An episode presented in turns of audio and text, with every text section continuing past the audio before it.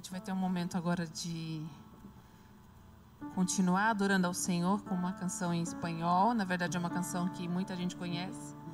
Então, eu queria convidar você, se você conhece, pode me acompanhar.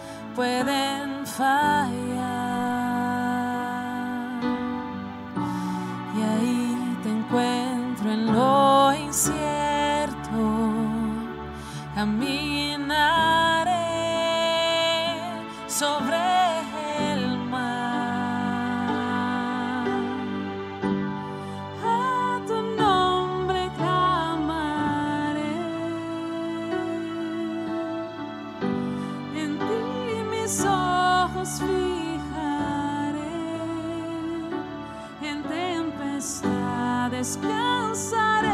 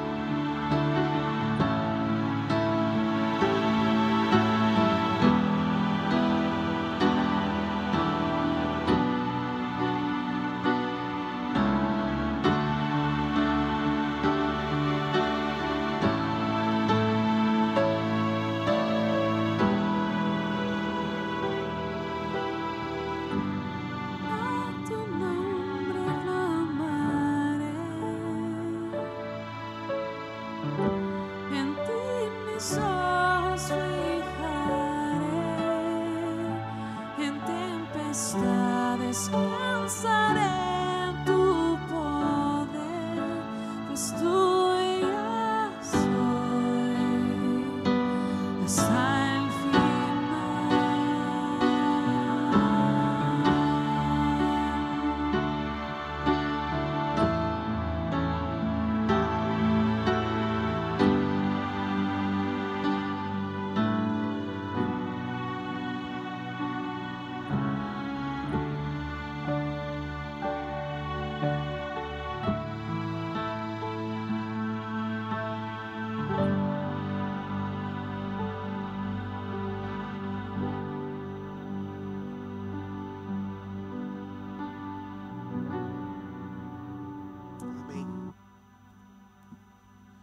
Irmãos, nós vamos falar hoje um pouco sobre felicidade e realização.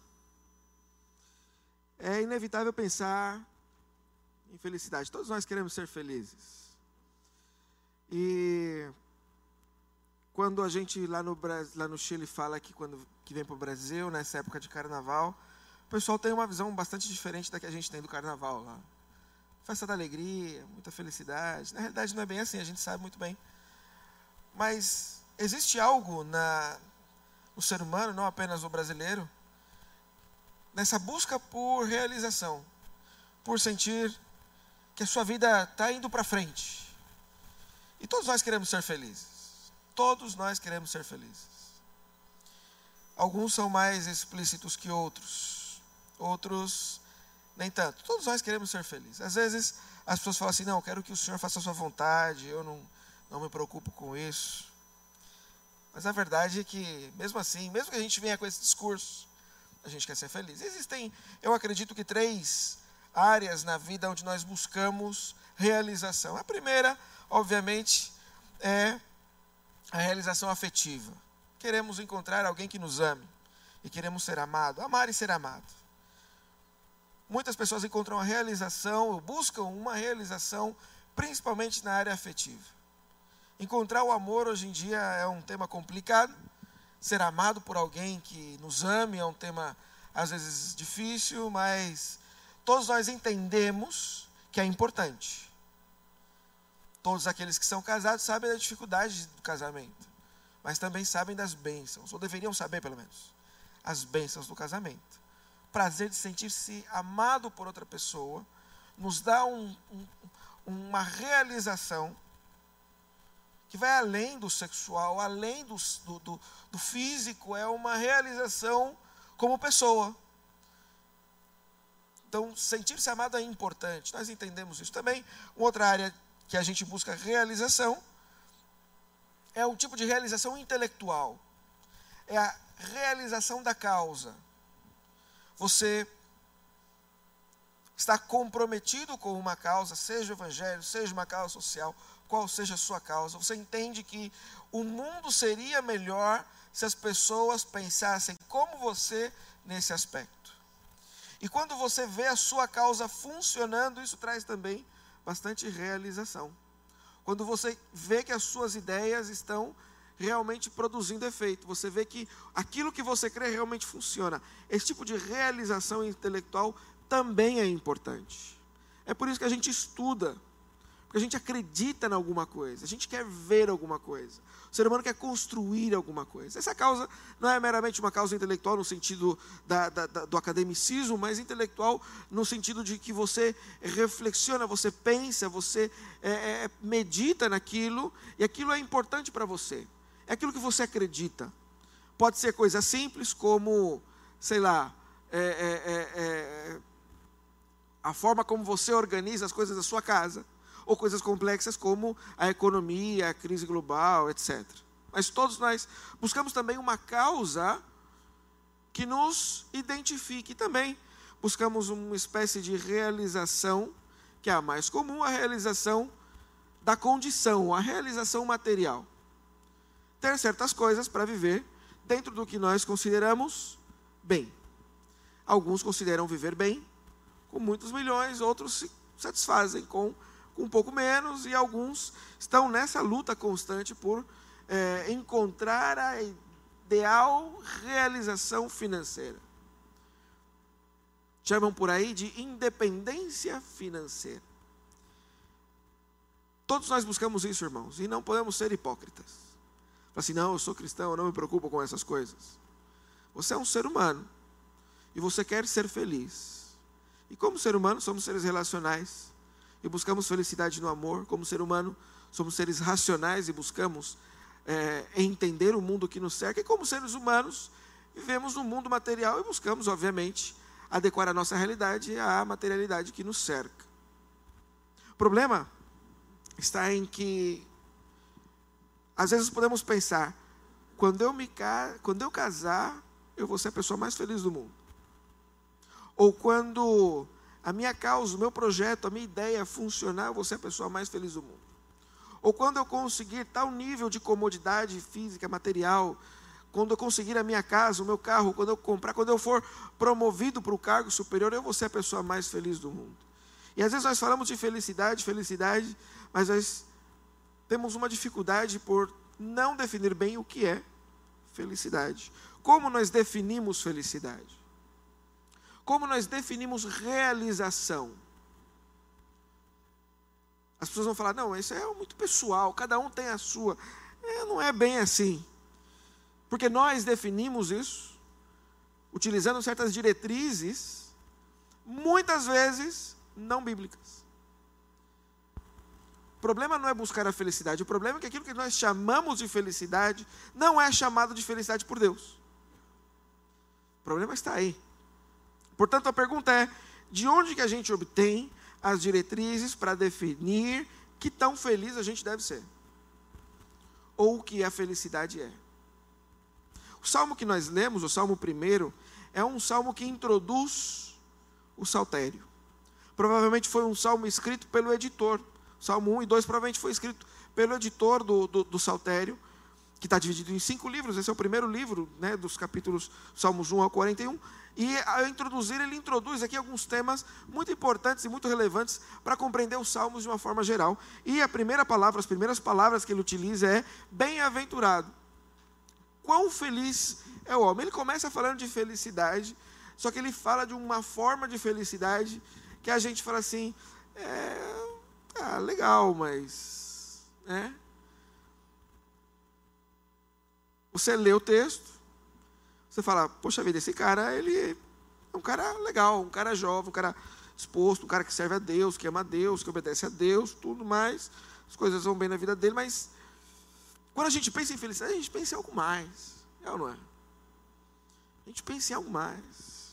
O salmista, ele vai, neste salmo, nos ajudar a reinterpretar o conceito de realização na vida. Se você quer viver uma vida realizada, você precisa entender esse salmo. Porque esse salmo é um salmo também de sabedoria, e por ser de sabedoria, ele foi feito para instruir a gente em como viver a vida. Muitos salmos são assim.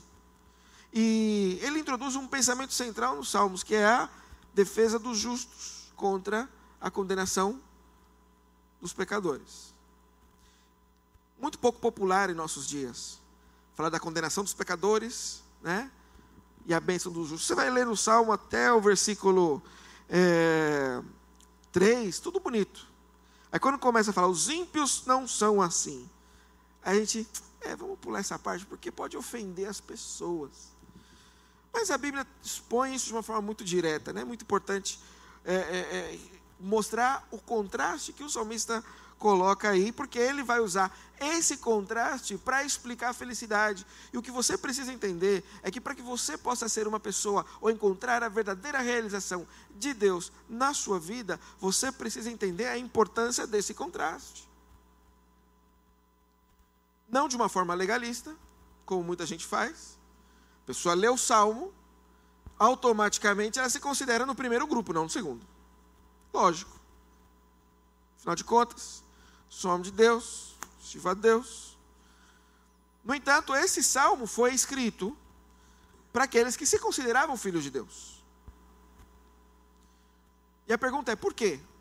Por que era necessário falar para os filhos de Deus do contraste entre o ímpio e o justo.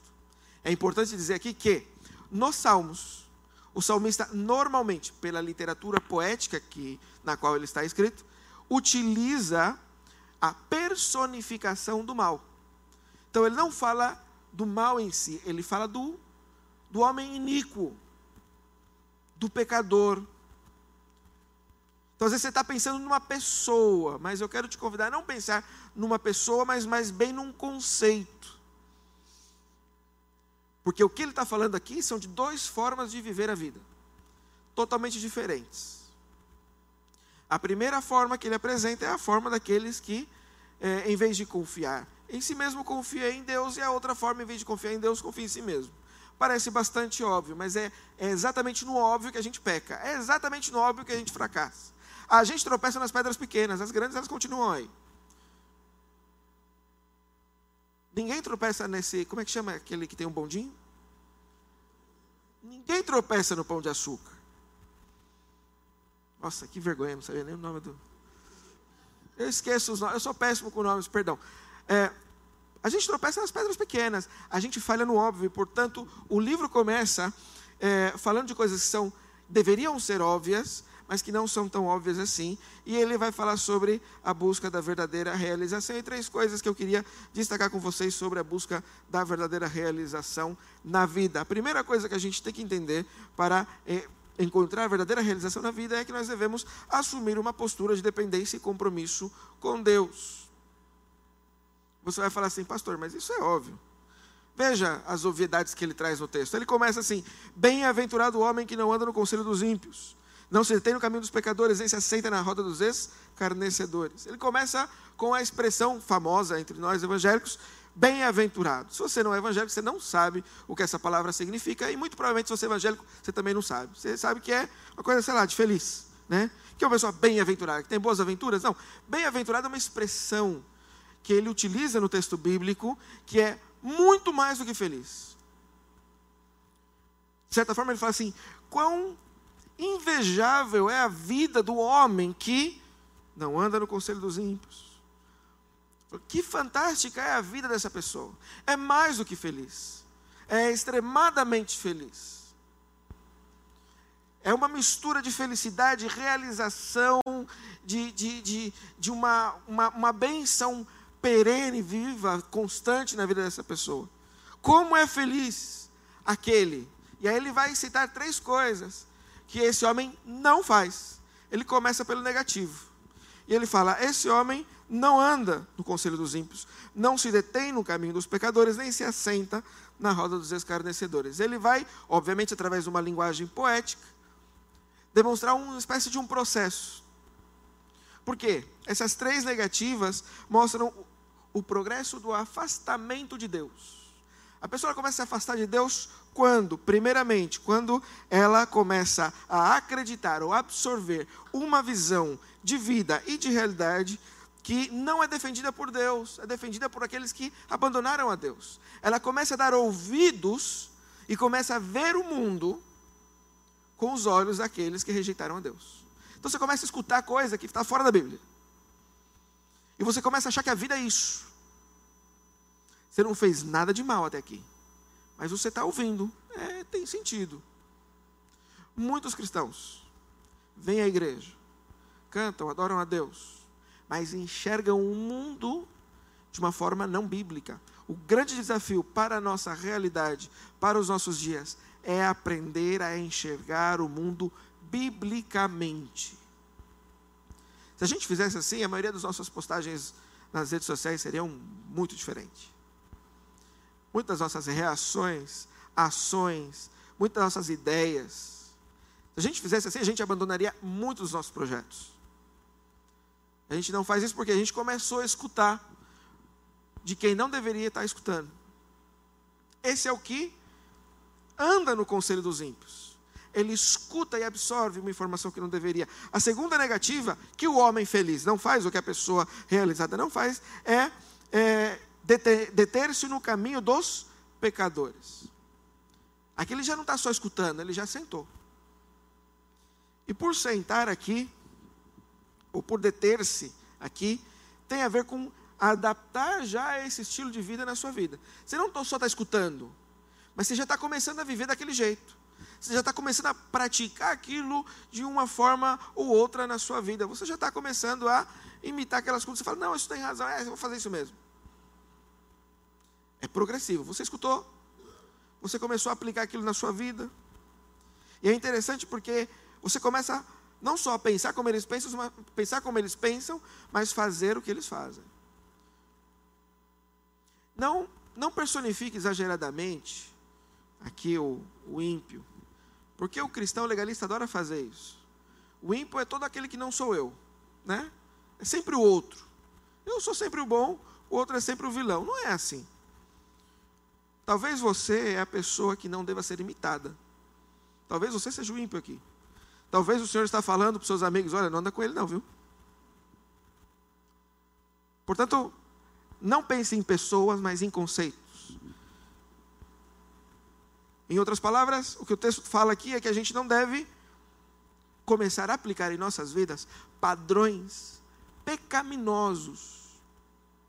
O que é um padrão pecaminoso? É um padrão de vida que não honra Jesus, que não tem a ver com as Escrituras, que ofende a santidade de Deus. Talvez você vai pensar em coisas gritantes, mas a gente ofende nas coisas não tão gritantes assim. A gente começa com as coisas pequenas. Depois chega nas gritantes com a perda da sensibilidade de Deus. E aqui é interessante porque o processo da perda de sensibilidade é progressivo. Primeiro você escuta, você conhece, depois você começa a, a experimentar. E o terceiro aspecto aqui é qual? Sentar. Ele se assenta na roda dos escarnecedores. Sentar-se nesse contexto, no contexto hebreu, no contexto do Antigo e Novo Testamento, tinha uma relação de gerar identidade. Por isso que Jesus foi condenado pelos fariseus, porque ele sentava com pecadores, ele ia comer com os pecadores. Ou seja, ele era um pecador como eles, porque ele se sentou na roda dos pecadores. O texto não está falando para você não ter amigos não cristãos. Não é isso. E Jesus explicou, com o seu modo de viver, claramente que não é isso. O que o texto está falando aqui? O texto está falando que ao sentar-se na roda dos escarnecedores, a pessoa que começou a escutar algo que não é de Deus, começou a viver na sua vida algo que não é de Deus, ela começa a se identificar ou trazer algo para a sua vida, ou literalmente apresentar-se, ou ser reconhecido como uma pessoa que não é de Deus. Talvez você tenha vontade de pôr a culpa nos amigos, mas a culpa não é dos amigos, a culpa é sua.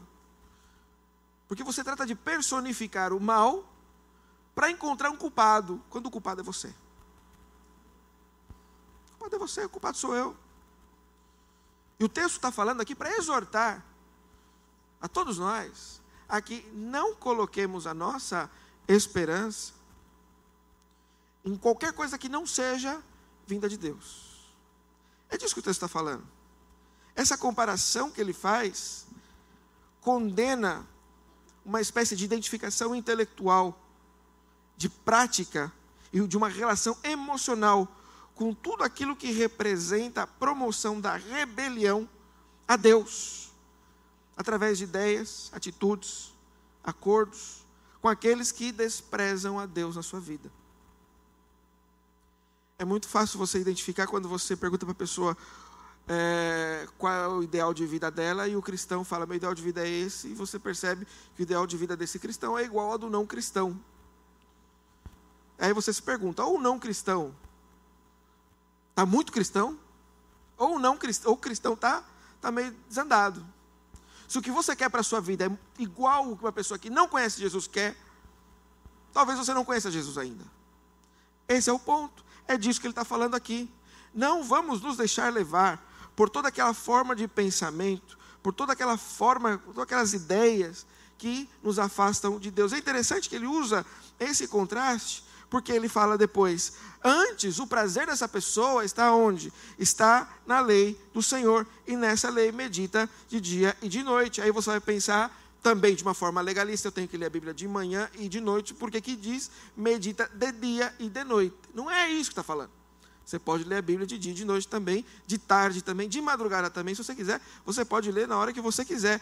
O que, que ele está falando aqui de dia e de noite? O que ele está falando assim, essa pessoa encontrou a explicação para a sua realidade, a fonte da sua felicidade, encontrou a fonte da, da, da, da, da realização em todas as áreas da sua vida, não numa conversa da esquina, não em páginas de Facebook, não em vídeos no YouTube, encontrou no Senhor. Quando a Bíblia se transforma na sua ferramenta para entender a realidade, você adquirirá uma nova paixão pela palavra. Porque a paixão pela palavra é a paixão pelo Senhor da palavra. E o amor de Deus, o amor por Deus, se verificará no amor pela palavra de Deus. Você ama a Deus o tanto quanto você ama a palavra de Deus, porque é nela que você o encontra, é nela que você o entende, é nela que você desfruta dele. Portanto, aquele que medita de dia e de noite, não é que ele tem uma prática legalista de, de manhã, de tarde, de noite, mas ele entende que ele tem tanto prazer na palavra de Deus, que ele não pensa se tenho que fazer de manhã, tenho que fazer à tarde. Ele faz quando ele sente vontade. E ele sente muita vontade, por quê? Porque ele depende dessa palavra. Mais do que isso, ele tem prazer nessa palavra. Muitas vezes a gente lê a Bíblia por obrigação, por necessidade, por legalismo, mas não por prazer. Feliz o homem que encontra prazer na lei do Senhor.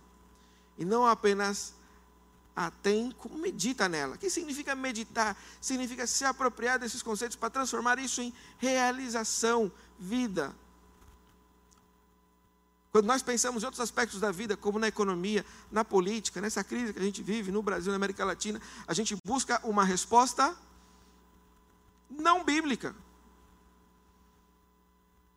Alguns vão um pouquinho mais além e tratam de buscar uma resposta bíblica como pegando uma forma de ver o mundo não bíblica e colando um versículo em cima. Pronto. Resolvi.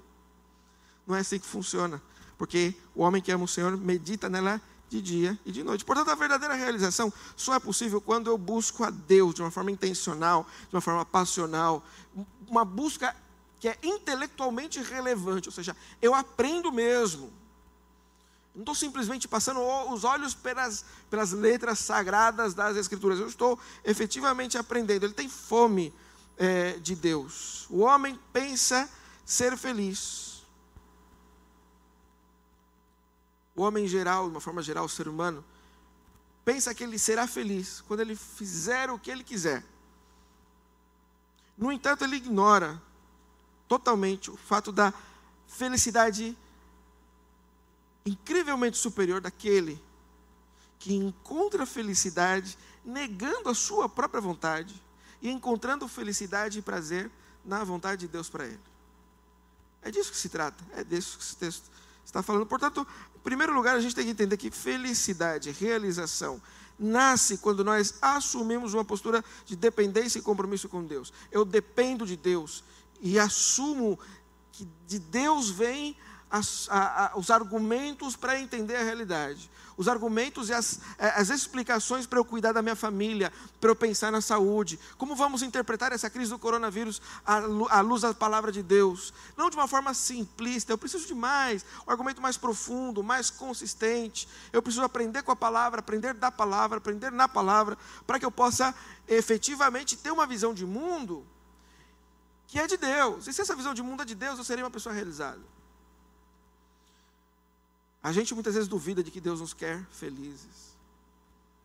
Lógico que a gente pensa em felicidade como essa realização momentânea de a falta de problemas.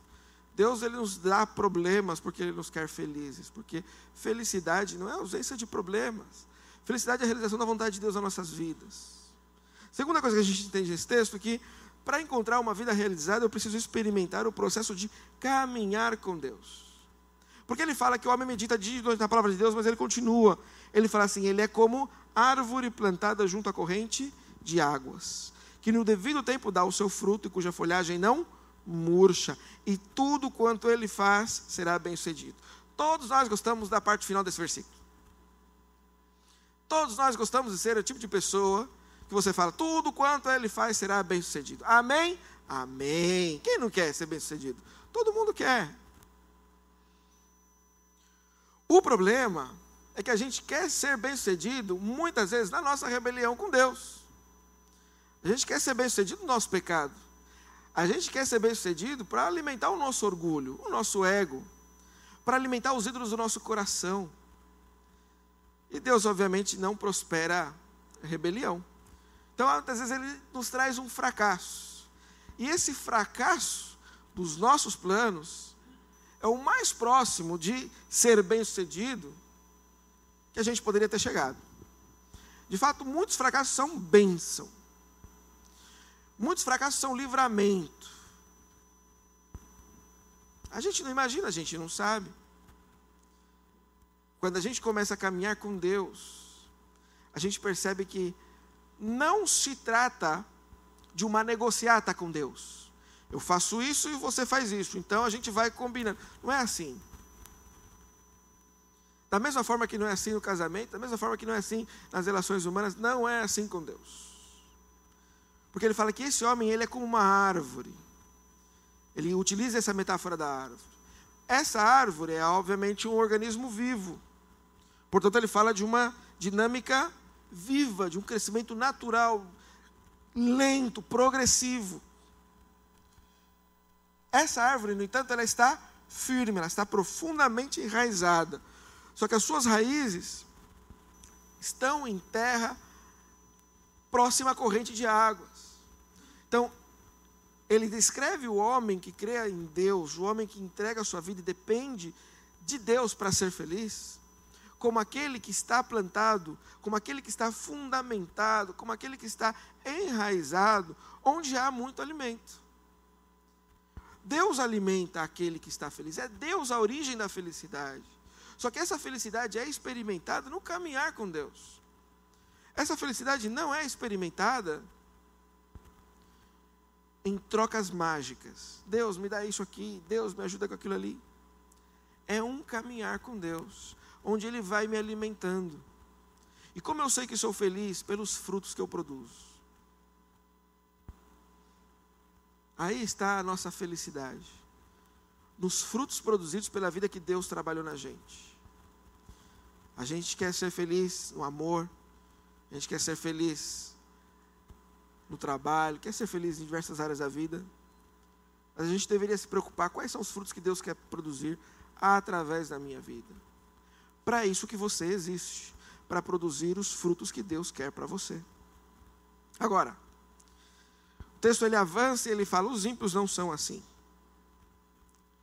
Os ímpios não são assim. Os ímpios são como a palha que o vento dispersa.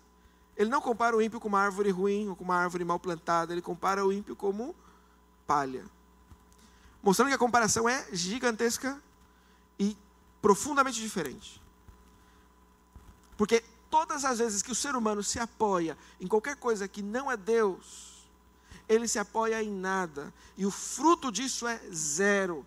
E ele deixa de existir. Qual é a lógica aqui? A lógica é que muitas das pessoas que estavam lendo o texto, igualmente como nós hoje, pensavam em um companheiro de trabalho, no chefe, que é ímpio, pagão, estava lá no carnaval, lá na promiscuidade, lá a semana inteira. E o seu companheiro que estava no carnaval foi promovido e você não. Você fala assim: Poxa vida, Deus. Fui no retiro, orei. Vim na igreja, dei o dízimo, participo, canto, levanta a mão. Chego cedo na escola dominical, vou na reunião de oração. Não parece muito justo porque afinal de contas eu sou um bom profissional, eu sou capaz, eu estudei, fiz faculdade, fiz mestrado, estou especializado, trabalhei inclusive mais do que o meu companheiro, e o meu companheiro foi promovido, tem o dobro do salário que o meu. Aparentemente a família dele vai bem, os filhos estão na faculdade. Ele é um pilantra, mas a esposa dele gosta dele. Tudo vai bem para ele. Por que, que parece que aqui a gente está com Deus e o negócio não avança muito? E muitos cristãos estão com esse ranço assim de o negócio não avança. A vida parece que não dá, não vai para frente. Está enrolado ali. Somente você está falando exatamente disso. Toda essa aparência de prosperidade daquele que seguiu seus próprios caminhos termina em nada. Nada. Nada. A árvore não só dá sombra, não só tem a folhagem verde, indicando vida, como dá fruto. Dá fruto como tem que dar. Ela cumpre o propósito para a existência dela da melhor forma possível. diferença é que aquele que se rebela contra Deus não sabe para que existe e busca a sua realização em coisas que não podem trazer realização. Por isso que o salmo termina de uma forma que a gente acha meio abrupta e meio estranha, porque o salmo fala assim: os ímpios, os perversos não prevalecerão no juízo, nem os pecadores na congregação dos justos, pois o Senhor conhece o caminho dos justos, mas o caminho dos ímpios perecerá. Falar de juízo nos nossos dias é, é, é complicado, as pessoas não gostam de ouvir sobre isso. Ninguém gosta de ouvir sobre isso. Mas é importante porque eu só posso entender a, realização na minha vida se eu começo a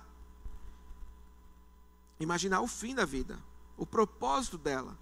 Não apenas em termos de finalidade, mas o fim. O fato de que eu sou uma criatura, de que existe um Criador, e esse Criador criou leis para que as criaturas vivessem, eu quebrei essas leis e tenho que prestar contas da minha existência. Isso não é apenas algo para nós cristãos, isso é para toda a humanidade. Portanto, a ideia da, do juízo, a ideia da, da, de prestar contas a Deus, é algo que deve estar presente no nosso coração. Ah, Jesus Cristo levou os nossos pecados. Espera aí, já vamos chegar lá. Porque para eu depositar a minha fé em Jesus, eu tenho que reconhecer que eu sou irremediavelmente pecador. E não haverá temor a Deus se eu não tiver medo da condenação de Deus. Se eu não levo a condenação de Deus a sério, eu não levo Deus a sério.